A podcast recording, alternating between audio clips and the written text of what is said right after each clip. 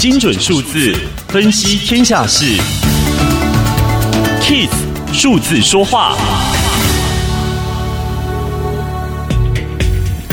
世界银行在四月底公布了原物料市场展望报告中，形容这是自一九七零年代能源危机以来最大的涨价潮，而且将比过去危机持续更久、更全面。原因之一，这波的能源涨价是所有化石能源全面上涨，所以很难找到便宜的替代能源。其次，能源价格高涨带来了粮食、金属等非能源原物料价格上涨的连锁反应。第三是战争导致能源贸易结构改变，欧洲放弃价格低、距离近的俄罗斯能源，改从更远的中东、美国进口，将大幅增加进口成本。报告预测，二零二二年平均能源价格将比二零二一年高出五成，农业与金属等非能源原物料高出两成，直到二零二三或二零二四年才会走缓。